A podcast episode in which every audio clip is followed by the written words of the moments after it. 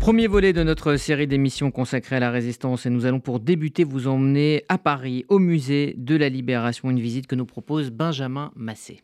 C'est en plein cœur du 14e arrondissement de Paris, à deux pas de la station d'Enfer Rochereau, que se cache le musée de la Libération de Paris et des héros Leclerc et Moulin. Depuis 2019, le musée accueille ses visiteurs dans un blanc immaculé qui sera vite entaché par le rouge du drapeau nazi, comme nous l'explique Alix Quéré, chargé des publics du musée de la Libération. Du point de vue de la scénographe, c'était l'idée euh, de marquer effectivement un changement.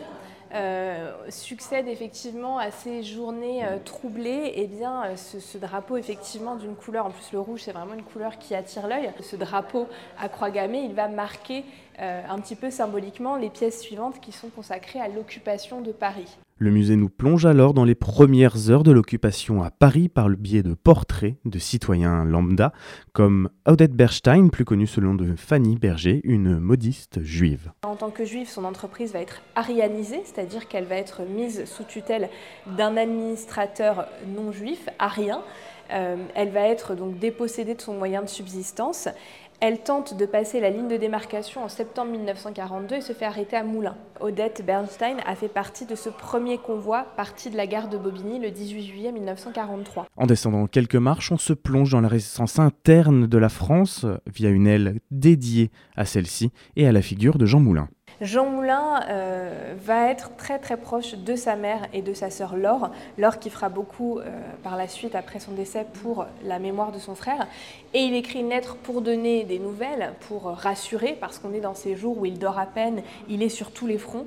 Et il y a cette phrase absolument exceptionnelle, il dit ⁇ Je ne savais pas que c'était si simple de faire son devoir quand on est en danger ⁇ Et là, il prévoit que les Allemands vont le faire prisonnier. Et il prévient, il dit Si les Allemands, euh, ils sont capables de tout, me faisaient dire des choses contraires à l'honneur, vous savez déjà que cela n'est pas vrai. L'autre figure qui donnera son nom au musée, celle du général Leclerc, est elle aussi honorée dans ce musée via tous ses combats en Afrique du Nord. Leclerc rejoint donc De Gaulle à Londres et De Gaulle très rapidement va l'envoyer avec deux acolytes en Afrique pour rallier les colonies. Et donc très très vite Leclerc s'attache euh, à euh, gagner des victoires. La première victoire c'est ce fameux raid sur Koufra, hein, début mars 1941, premier première victoire de la France libre.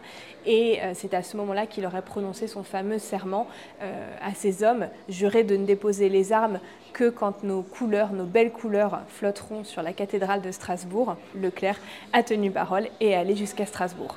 Enfin, après avoir traversé les jours amenant la libération de Paris, la visite se termine sur une des pièces maîtresses du musée, une robe aux couleurs du drapeau français. Euh, c'est celle de Marguerite Sabot, qui est une, Parisienne totalement anonyme. C'est vraiment du fait maison. Ça veut dire que euh, cette femme attendait la libération de Paris, a patiemment travaillé clandestinement sur cette robe et qu'elle va la porter le 26 août 1944. On a ce grand défilé avec De Gaulle, avec les forces alliées, euh, depuis les Champs-Élysées. Elle est présente et elle porte cet ensemble. Le musée de la libération de Paris, de Jean Moulin et du général Leclerc est ouvert tous les jours et est accessible gratuitement. Voilà, Benjamin Massé, la mémoire de la résistance, la figure de Jean Moulin, euh, le souvenir de celles et ceux qui se sont sacrifiés pour notre liberté. Autant de thèmes qui vont traverser euh, cette semaine et qui sont abordés euh, par la ministre des Anciens Combattants, Patricia Mirales, la secrétaire d'État, pardon, chargée également de la mémoire. Elle est au micro d'Églantine Delalleux. Bonjour Madame la Ministre, merci de répondre aux questions de RCJ dans le cadre de cette semaine spéciale résistance. Alors le 8 juin prochain, la France va commémorer les 80 ans de la mort du patron de la résistance française, Jean Moulin. 80 ans après, que représente Jean Moulin? Jean Moulin, euh, c'est euh, le résistant euh, qui a permis aussi la libération de la France par son engagement, parce que il ne faut pas oublier qu'il a été préfet avant euh, de décider finalement euh, de monter le CNR euh, et, de pouvoir vraiment prendre toute sa part avec le général de Gaulle. Enfin, voilà. Donc il représente ce que la France doit être, c'est-à-dire une France libre. Et moi, c'est toujours un symbole fort aujourd'hui, 80 ans après, après son exécution. Pour l'époque, c'était un homme courageux. C'est un homme qui n'a jamais parlé, c'est quelqu'un qui a préféré mourir. Euh, il avait même tenté d'ailleurs euh, de mettre fin à ses jours, parce qu'il savait que s'il parlait, peut-être que la France ne serait pas euh, aujourd'hui ce qu'elle est. c'est ce courage, que c'est cette force que l'on doit continuer à montrer à notre jeunesse, dire que quand on s'engage, il faut aller jusqu'au bout, il faut connaître son histoire, il faut continuer à, à, à, apprendre, à connaître, de façon à ne pas aller déboulonner des statues. Jean Moulin, c'est le personnage qui a permis euh, à la France ce qu'elle est aujourd'hui. Et justement, comment on perpétue l'héritage de, Jean Moulin et plus largement euh, l'héritage de la résistance française? Alors par des actes euh, qui sont aussi des, des commémorations, par des... on était effectivement ces dernières semaines, on s'est beaucoup mobilisé pour honorer donc sa mémoire. Il y a eu euh, d'abord euh, le 8 mai dernier, avec le président de la République, nous avons été euh, à la prison de Montluc où il avait été donc emprisonné. Il y avait beaucoup de jeunes qui étaient là et qui comprenaient euh, euh, ce qui s'était passé, puisque c'est difficile d'imaginer quand les choses ne sont plus là. On parlait de la baraque à juifs, par exemple, ou avec euh, Serge Karsfeld, il, expliquait qu'il serait bien... Et qui n'existe plus. Hein. Voilà, qu'il serait bien, on est en train de réfléchir pour voir est-ce que effectivement on l'a reconstruit, est-ce qu'on réfléchit sur quelque chose de plus innovant, moderne, de façon à ce que la jeunesse puisse toujours matérialiser les choses. Donc ça, ça a été sur la prison euh, à, Montluc. C'était euh, euh, un moment assez chargé en émotions.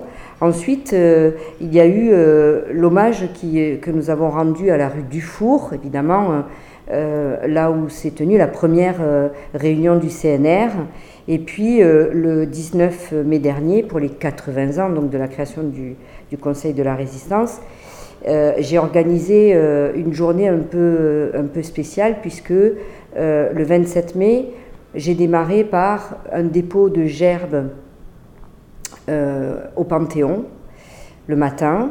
Et puis ensuite, je me suis rendue donc à la rue du Four, où euh, nous avons commémoré, il y a eu des discours. J'ai annoncé à ce moment-là que pour la première fois, le président de la République faisait déposer des gerbes en son nom, pas que pour les 17 résistants qui étaient dans le CNR, mais pour les 21, c'est-à-dire aussi pour les secrétaires et ceux qui surveillaient, euh, pour son secrétaire et ceux qui surveillaient euh, le, autour euh, dans les rues. Et puis, je me suis rendue aussi le soir à Béziers, parce que Béziers aussi a une histoire particulière avec Jean Moulin. et alors même que le matin, je célébrais, je déposais une gerbe devant sa tombe, le soir, j'allais voir l'appartement où il était né et qui a été reconstitué par, euh, euh, la collectivité. Et puis euh, en face, ils, ont récupéré, la, famille a donné à la ville de Béziers les 500 dessins de, de Jean Moulin parce que il faut jamais oublier aussi qu'il s'exprimait par de l'art. C'était aussi sa façon à lui. il se cachait avec derrière évidemment des pseudos. Mais euh, aujourd'hui, on peut visiter, on peut comprendre ce qu'il était, du, je vais dire, du début jusqu'à la fin finalement. Parce que même dans ses dessins, on ressent l'engagement de, de, cet homme. Voilà, donc euh, ensuite, euh, il y a eu le, le, 18 juin dernier au Mont Valérien, parce que le président de la République m'a permis de travailler sur les résistants qui, qui n'étaient pas, enfin, qui n'avaient pas été reconnus morts pour la France parce 80, 91, 91 résistants. D'abord parce qu'ils étaient étrangers, euh, souvent, euh, souvent des pays de l'Est, euh, et pas que. Il y avait aussi parce que certains étaient juifs. Et ça me paraissait important de travailler sur, sur cette reconnaissance qu'on leur doit.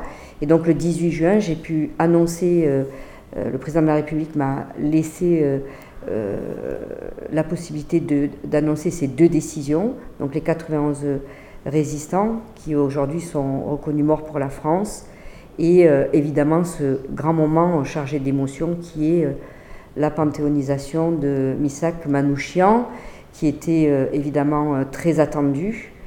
Et je pense que c'était le bon moment parce qu'aujourd'hui, avec ce qui se passe. Et comment est venue l'idée justement de la panthéonisation de, de Missak Manouchian et de son épouse? C'est un travail qui a été mené depuis longtemps avec les associations. donc il fallait qu'on regarde ce que ça pouvait apporter évidemment d'abord à la France, mais aussi nous sommes très amis avec l'Arménie. Aujourd'hui les Arméniens vivent une situation difficile et je peux dire qu'en Arménie, aujourd'hui, il y a beaucoup de petits euh, Misak Manouchians. Voilà, et on a euh, ce peuple arménien en France qui, euh, sont des gens extraordinaires. Moi, je suis de Montpellier, on a une grosse communauté arménienne. C'est des gens qui nous sont très reconnaissants. Et ça marque aussi l'histoire de la France par l'acte de, résistance qu'il était. D'ailleurs, sur l'affiche rouge, il y avait aussi euh, le, dernier résistant qui n'avait pas été reconnu euh, pour la France, qui est Slamadjevac, que nous avons pu reconnaître mort pour la France, puisque euh, le président de la, de la République m'a laissé cette possibilité. Voilà, ici, dans ce ministère, finalement, aujourd'hui, on, fait, on fait un peu aussi de dentelle, on essaie de reconnaître toutes les personnes, sans oublier les femmes, parce que beaucoup de femmes aussi ont fait des actes de résistance. Et quand on dit euh, Misak Manouchian et, euh, Méliné, parce qu'elle aussi était, euh, était résistante. Voilà, c'était une reconnaissance. Et puis, on a besoin d'aller chercher ces forces morales pour, nos, pour notre jeunesse. Ils en ont besoin. Quand je vais les voir, moi, je leur dis que on a une belle jeunesse en France. Peut-être on ne sait pas le leur dire. Mais on a une belle jeunesse. Il faut qu'ils apprennent à se faire confiance finalement, dire une bêtise, c'est pas grave, tant que c'est pas un acte qui, qui peut être dangereux, une bêtise, on peut la rattraper. Il faut qu'ils osent dire les choses. Et, euh, et, on a besoin de leur donner ça. On arrive dans des temps difficiles, il y a la guerre euh, à nos portes, et il faut que aujourd'hui euh, ils, aiment leur pays comme le, leur pays les aime.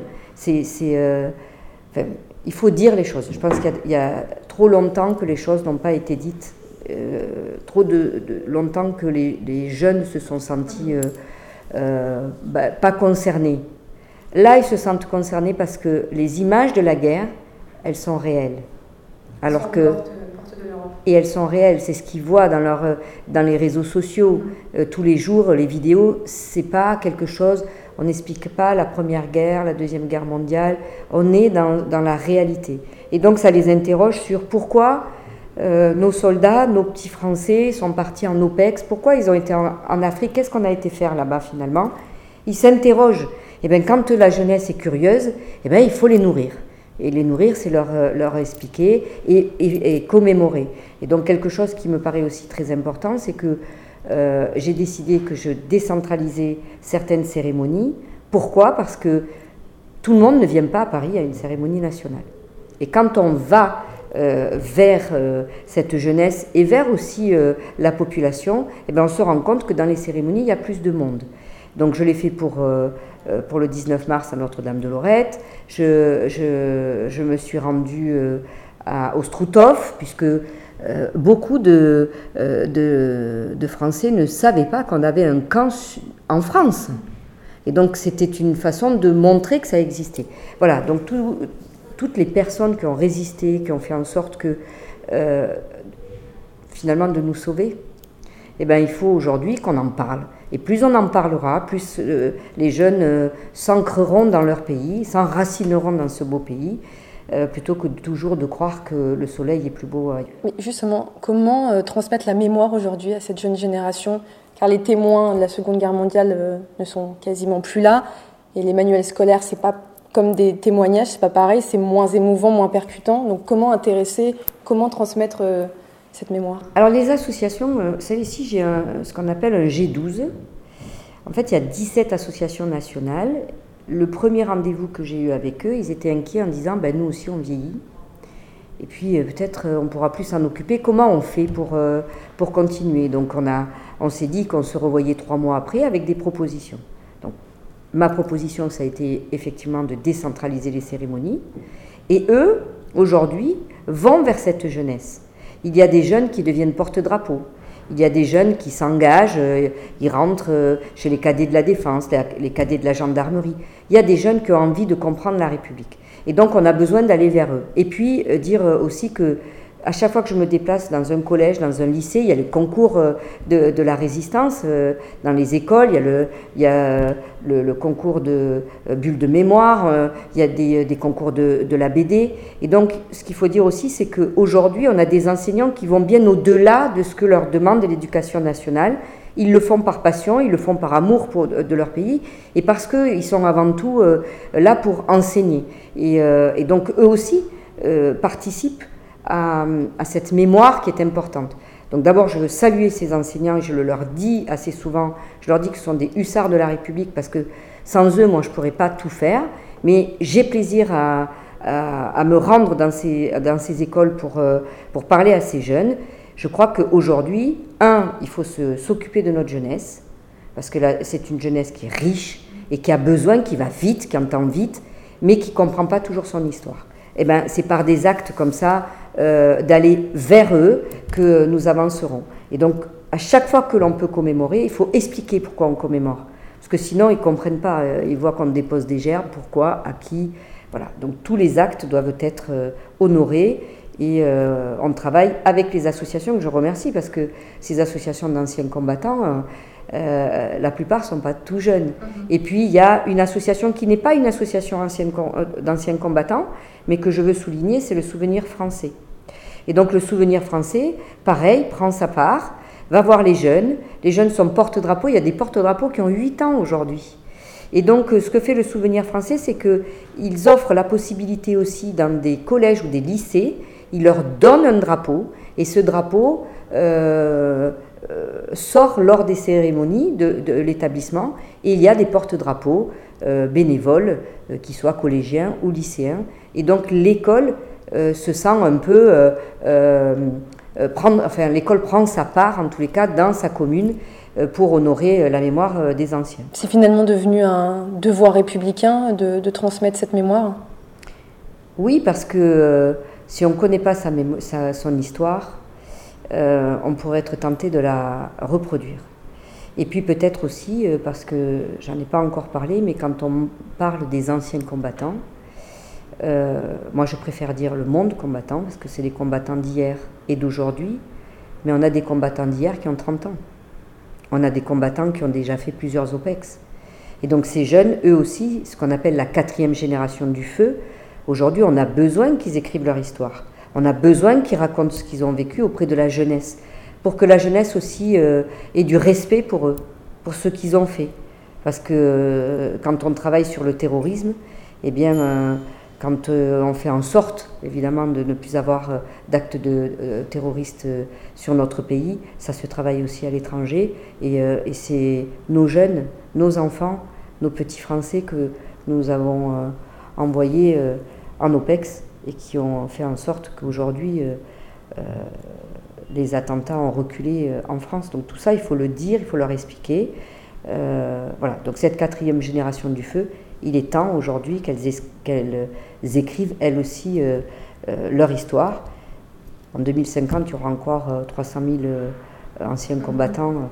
Donc moi, je, crois qu'il faut continuer inlassablement à raconter notre histoire. Vous, Patricia Migrales, en tant que secrétaire d'État chargée des anciens combattants et de la mémoire, est-ce que vous êtes allée à la rencontre d'anciens résistants? Oui, j'en ai j'en ai rencontré. Euh, euh, alors l'autre jour, c'était en Normandie. Euh, c'est toujours. comment vous vous sentiez justement à côté d'eux? Ah, mais moi, je me sens. Je me sens une enfant, en fait. J'ai. mais, mais vraiment, je, je, je, les regarde avec, avec tellement d'amour et de, et de respect. Je me dis, mais quel courage ils ont eu à 17 ans, à, à 20 ans. Euh, euh, de, de il faut aimer son pays pour faire des actes pareils. Euh, c'était, c'était même pas réfléchi, il fallait le faire. Et moi, j'ai appris très tard mon histoire familiale. Mon arrière-grand-père est venu en 14, donc il a quitté l'Algérie pour venir se battre pour la guerre de 14. Malheureusement, il fait partie de ces soldats inconnus. Mon grand-père a fait Monte Cassino, a fait le débarquement de Provence. Voilà, ils étaient, déjà pères de famille. Ils avaient 24 ans, 25 ans.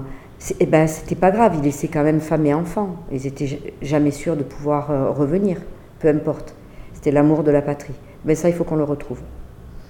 Aujourd'hui, certaines personnes se qualifient de résistants. Je pense à ceux pendant l'épidémie de Covid-19 qui ne voulaient pas se faire vacciner. Certains politiques, même comme les insoumis, se qualifient de résistants parlementaires. Quel est votre regard euh, vis-à-vis de ces propos? Est-ce que c'est une réécriture de l'histoire aujourd'hui? Mais Mon regard, c'est que moi, je, je, suis une résistante. Si vous parlez du Covid, euh, j'ai été menacée 60 euh, fois de mort. Je suis restée debout. J'ai résisté. J'ai résisté parce que euh, on ne peut pas euh, raconter n'importe quoi.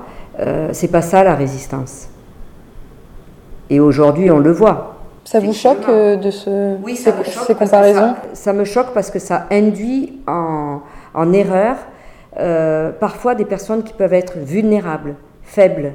et donc c'est grave. On n'a pas le droit en tant que politique de manipuler la population. On a le droit d'avoir des idées euh, politiques différentes, mais euh, ce qui s'est passé pendant, pendant euh, le Covid, moi je suis fière que la France ait fait ce qu'elle a fait. j'ai moi-même eu le Covid, j'ai été hospitalisée, j'ai failli mourir. Je sais ce que je dois aujourd'hui aux, aux, aux, soignants, je sais ce que je dois aujourd'hui à la France qui a pris sa part sur la vaccination. Je me suis fait vacciner sans hésiter, tous mes enfants se sont fait vacciner ça fait partie aussi de, de, de, ces forces morales. C'est comme ça qu'on résiste. C'est pas en disant ah non je suis contre ou en racontant qu'on est en train de nous injecter des puces ou, euh, ou des je ne sais encore tout ce que j'ai pu entendre quand j'étais moi-même députée sur le mandat précédent. La nation, c'est tout un pays euh, ensemble qui doit s'unir se, euh, face à une situation qui était celle du Covid ou d'autres c'est pas les uns contre les autres. Sinon, ça veut dire qu'on est en train de reproduire les choses. Et si on les reproduit, c'est qu'ils méconnaissent l'histoire. Et donc, oui, je suis en colère contre la NUPES qui, euh, qui manipule l'histoire.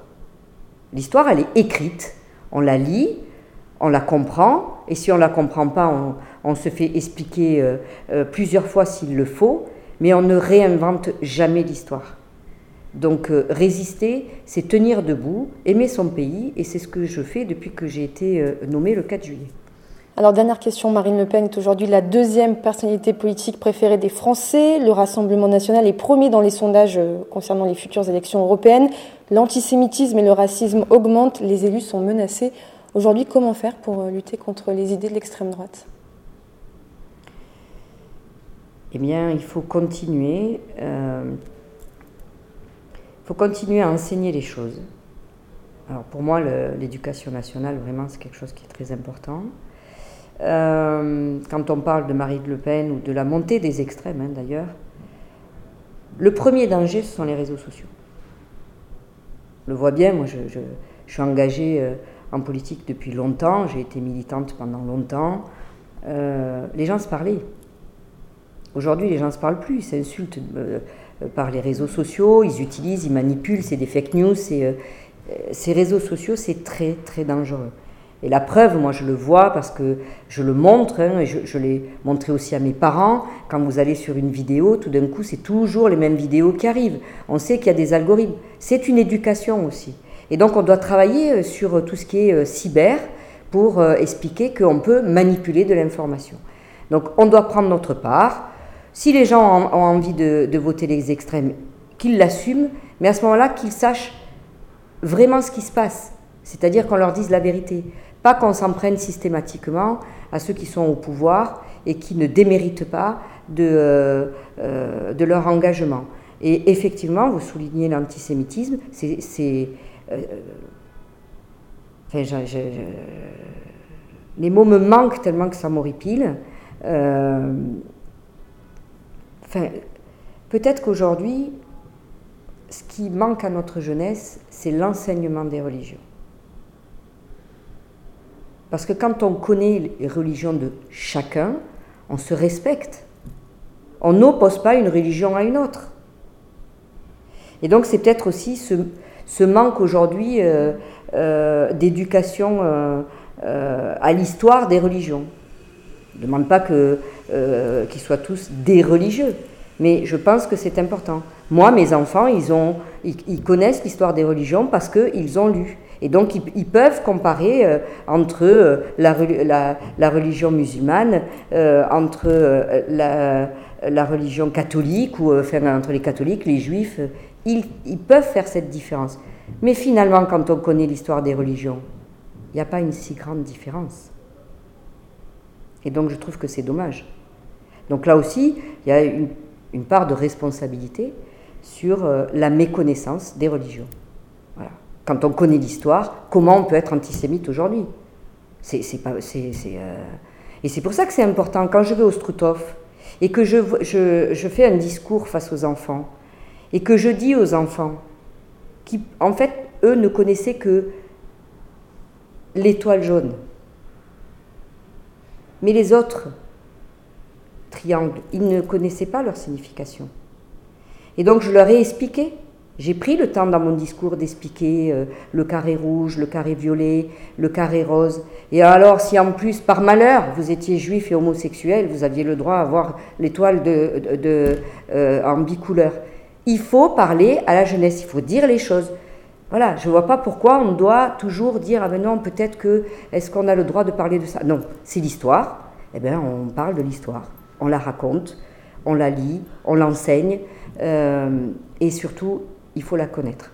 Mais euh, moi, je pense qu'on a un énorme travail à faire sur les réseaux sociaux. Peut-être euh, aussi dire aux parents qu'il faut qu'ils veillent, parce que ils vont très vite, les enfants, ils savent mieux faire que nous. Et donc, il faut veiller, parce que c'est pour leur avenir. Qu'est-ce qu'ils vont devenir demain s'ils sont juste orientés par des réseaux sociaux? Merci beaucoup, Madame la Ministre. Merci. Voilà donc pour euh, cette interview de Patricia Mirales réalisée par Églantine Delalleux. On va euh, donc euh, maintenant parler du chant des partisans, cet hymne de la résistance puissant né à Londres en mai 43, le chant des partisans dont Églantine Delalleux nous raconte l'histoire.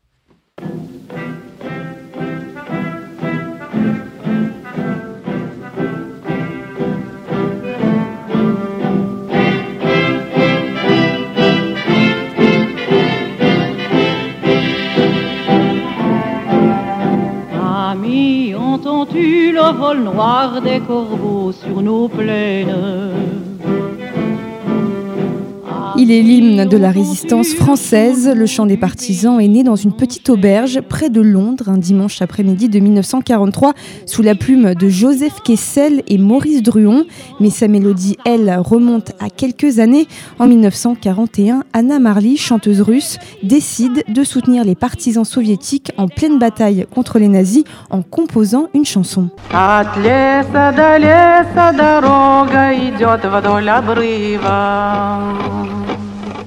Voici la toute première version du chant des partisans intitulée La marche des partisans ou Guerilla Song avec des paroles en russe. Mais un soir de 1943, Joseph Kessel entend chanter Anna Marley et apprécie beaucoup la mélodie. Dominique Missika, historienne au micro de RCJ. Un dimanche après-midi, alors qu'il se repose dans une, auberge au sud de, Londres, euh, Kessel et Druon vont écrire euh, ce fameux chant des partisans que Germaine Sablon enregistrera dès le lendemain pour un film qui s'appelle Pourquoi nous combattons, qui est un film de propagande destiné à faire connaître la résistance en Angleterre et aux Anglais et aux Américains et elle est la première, elle est la créatrice du chant des partisans. C'est euh, martial, assez, assez euh, très martelant les, les, les, mots, bien plus d'ailleurs que ne le chantera Anna Marley, qui le chantera plus comme une mélodie, comme une complainte. Euh, elle, elle a vraiment une allure militaire. D'ailleurs, elle est conductrice, elle sera conductrice ambulancière euh, pour le restant de, de, de la guerre. Elle porte l'uniforme. C'est quelqu'un qui est engagé euh, corps et âme pour la résistance. La chanson sifflée devient le 17 mai 43 l'indicatif de plusieurs émissions de la France libre diffusées par la BBC. Rapidement, le chant des partisans se transforme en un signal de reconnaissance et de ralliement dans les maquis.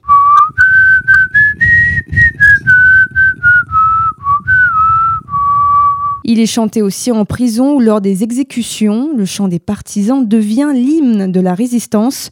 Depuis, il a été repris par de nombreux artistes comme Yves Montand, Joséphine Becker ou encore Johnny Hallyday. Ami, entends-tu le vol noir des corbeaux sur nos plaines? Ami, entends-tu les cris sourds du pays qu'on enchaîne? Le manuscrit original du chant des partisans est aujourd'hui conservé au musée de la Légion d'honneur et classé monument historique. Voilà, Églantine Delalleux. Et donc, nous allons euh, parler du rôle qu'a joué euh, la radio dans la résistance euh, en, vous racontant donc cette histoire de cette radio, outil de propagande, mais aussi outil pour la résistance. Carlos Rangel. Ici les stations de Radio Paris sur les longueurs d'onde suivantes. Ici Londres. La radio est l'instrument le plus moderne et le plus important pour influencer les masses. Estimé Goebbels, le ministre nazi de la propagande. Né dans les années 20, la radio se démocratise comme moyen indispensable de communication pendant la Seconde Guerre mondiale. Une guerre des ondes et des perceptions. Désinformer, influencer, séduire les masses. La radio est un outil essentiel pour les nazis. Radio Paris et Radio Vichy, les radios de la collaboration, tentent de gagner la bataille de l'opinion. Mais la résistance a trouvé depuis Londres les fréquences pour faire de la radio clandestine une de leurs armes de guerre. L'honneur, le bon sens, l'intérêt supérieur de la patrie commandent à tous les Français libres de continuer le combat là où ils seront et comme ils pourront. Il est par conséquent nécessaire de grouper partout où cela se peut, une force française aussi grande que possible. 18 juin 1940, l'appel de Charles de Gaulle sur la BBC. Grâce à la radio, la résistance trouve le moyen d'envoyer des messages à tous ses réseaux dans les quatre coins de la France, sans prendre le risque de se faire arrêter. Le 14 juillet 1940, Ici la France est diffusée pour la première fois sur la BBC. Puis le 6 septembre 1940, l'émission quotidienne est rebaptisée Les Français parlent aux Français. Ici Londres. Ce soir, au cours du programme Les Français parlent aux Français, nous vous donnerons des nouvelles de la guerre en Russie et nous évoquerons la mémoire d'un poète norvégien mort au cours d'un raid au-dessus de l'Allemagne. Et maintenant, la suite de nos informations. Une émission qui rassemble les Français résistants et qui donne les nouvelles du front expurgé de la propagande nazie des messages codés, mais aussi des billets d'humeur sarcastiques, à l'image de ceux d'André Isaac, dit Pierre Dac.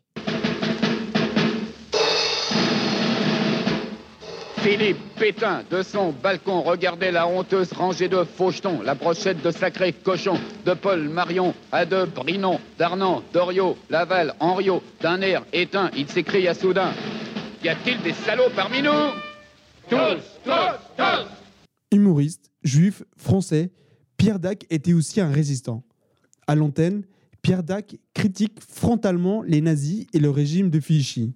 Il répond notamment coup pour coup au propagandiste collaborationniste Philippe Henriot.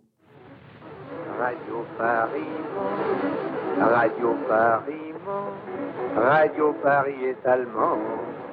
Radio Paris, Radio Paris, Radio Paris est allemand. Après quatre ans d'existence, Radio Paris sera finalement reprise par les forces françaises de l'intérieur à la libération de la capitale le 19 août 1944. La Marseillaise est alors diffusée pour la première fois sur les ondes françaises depuis le début de la guerre.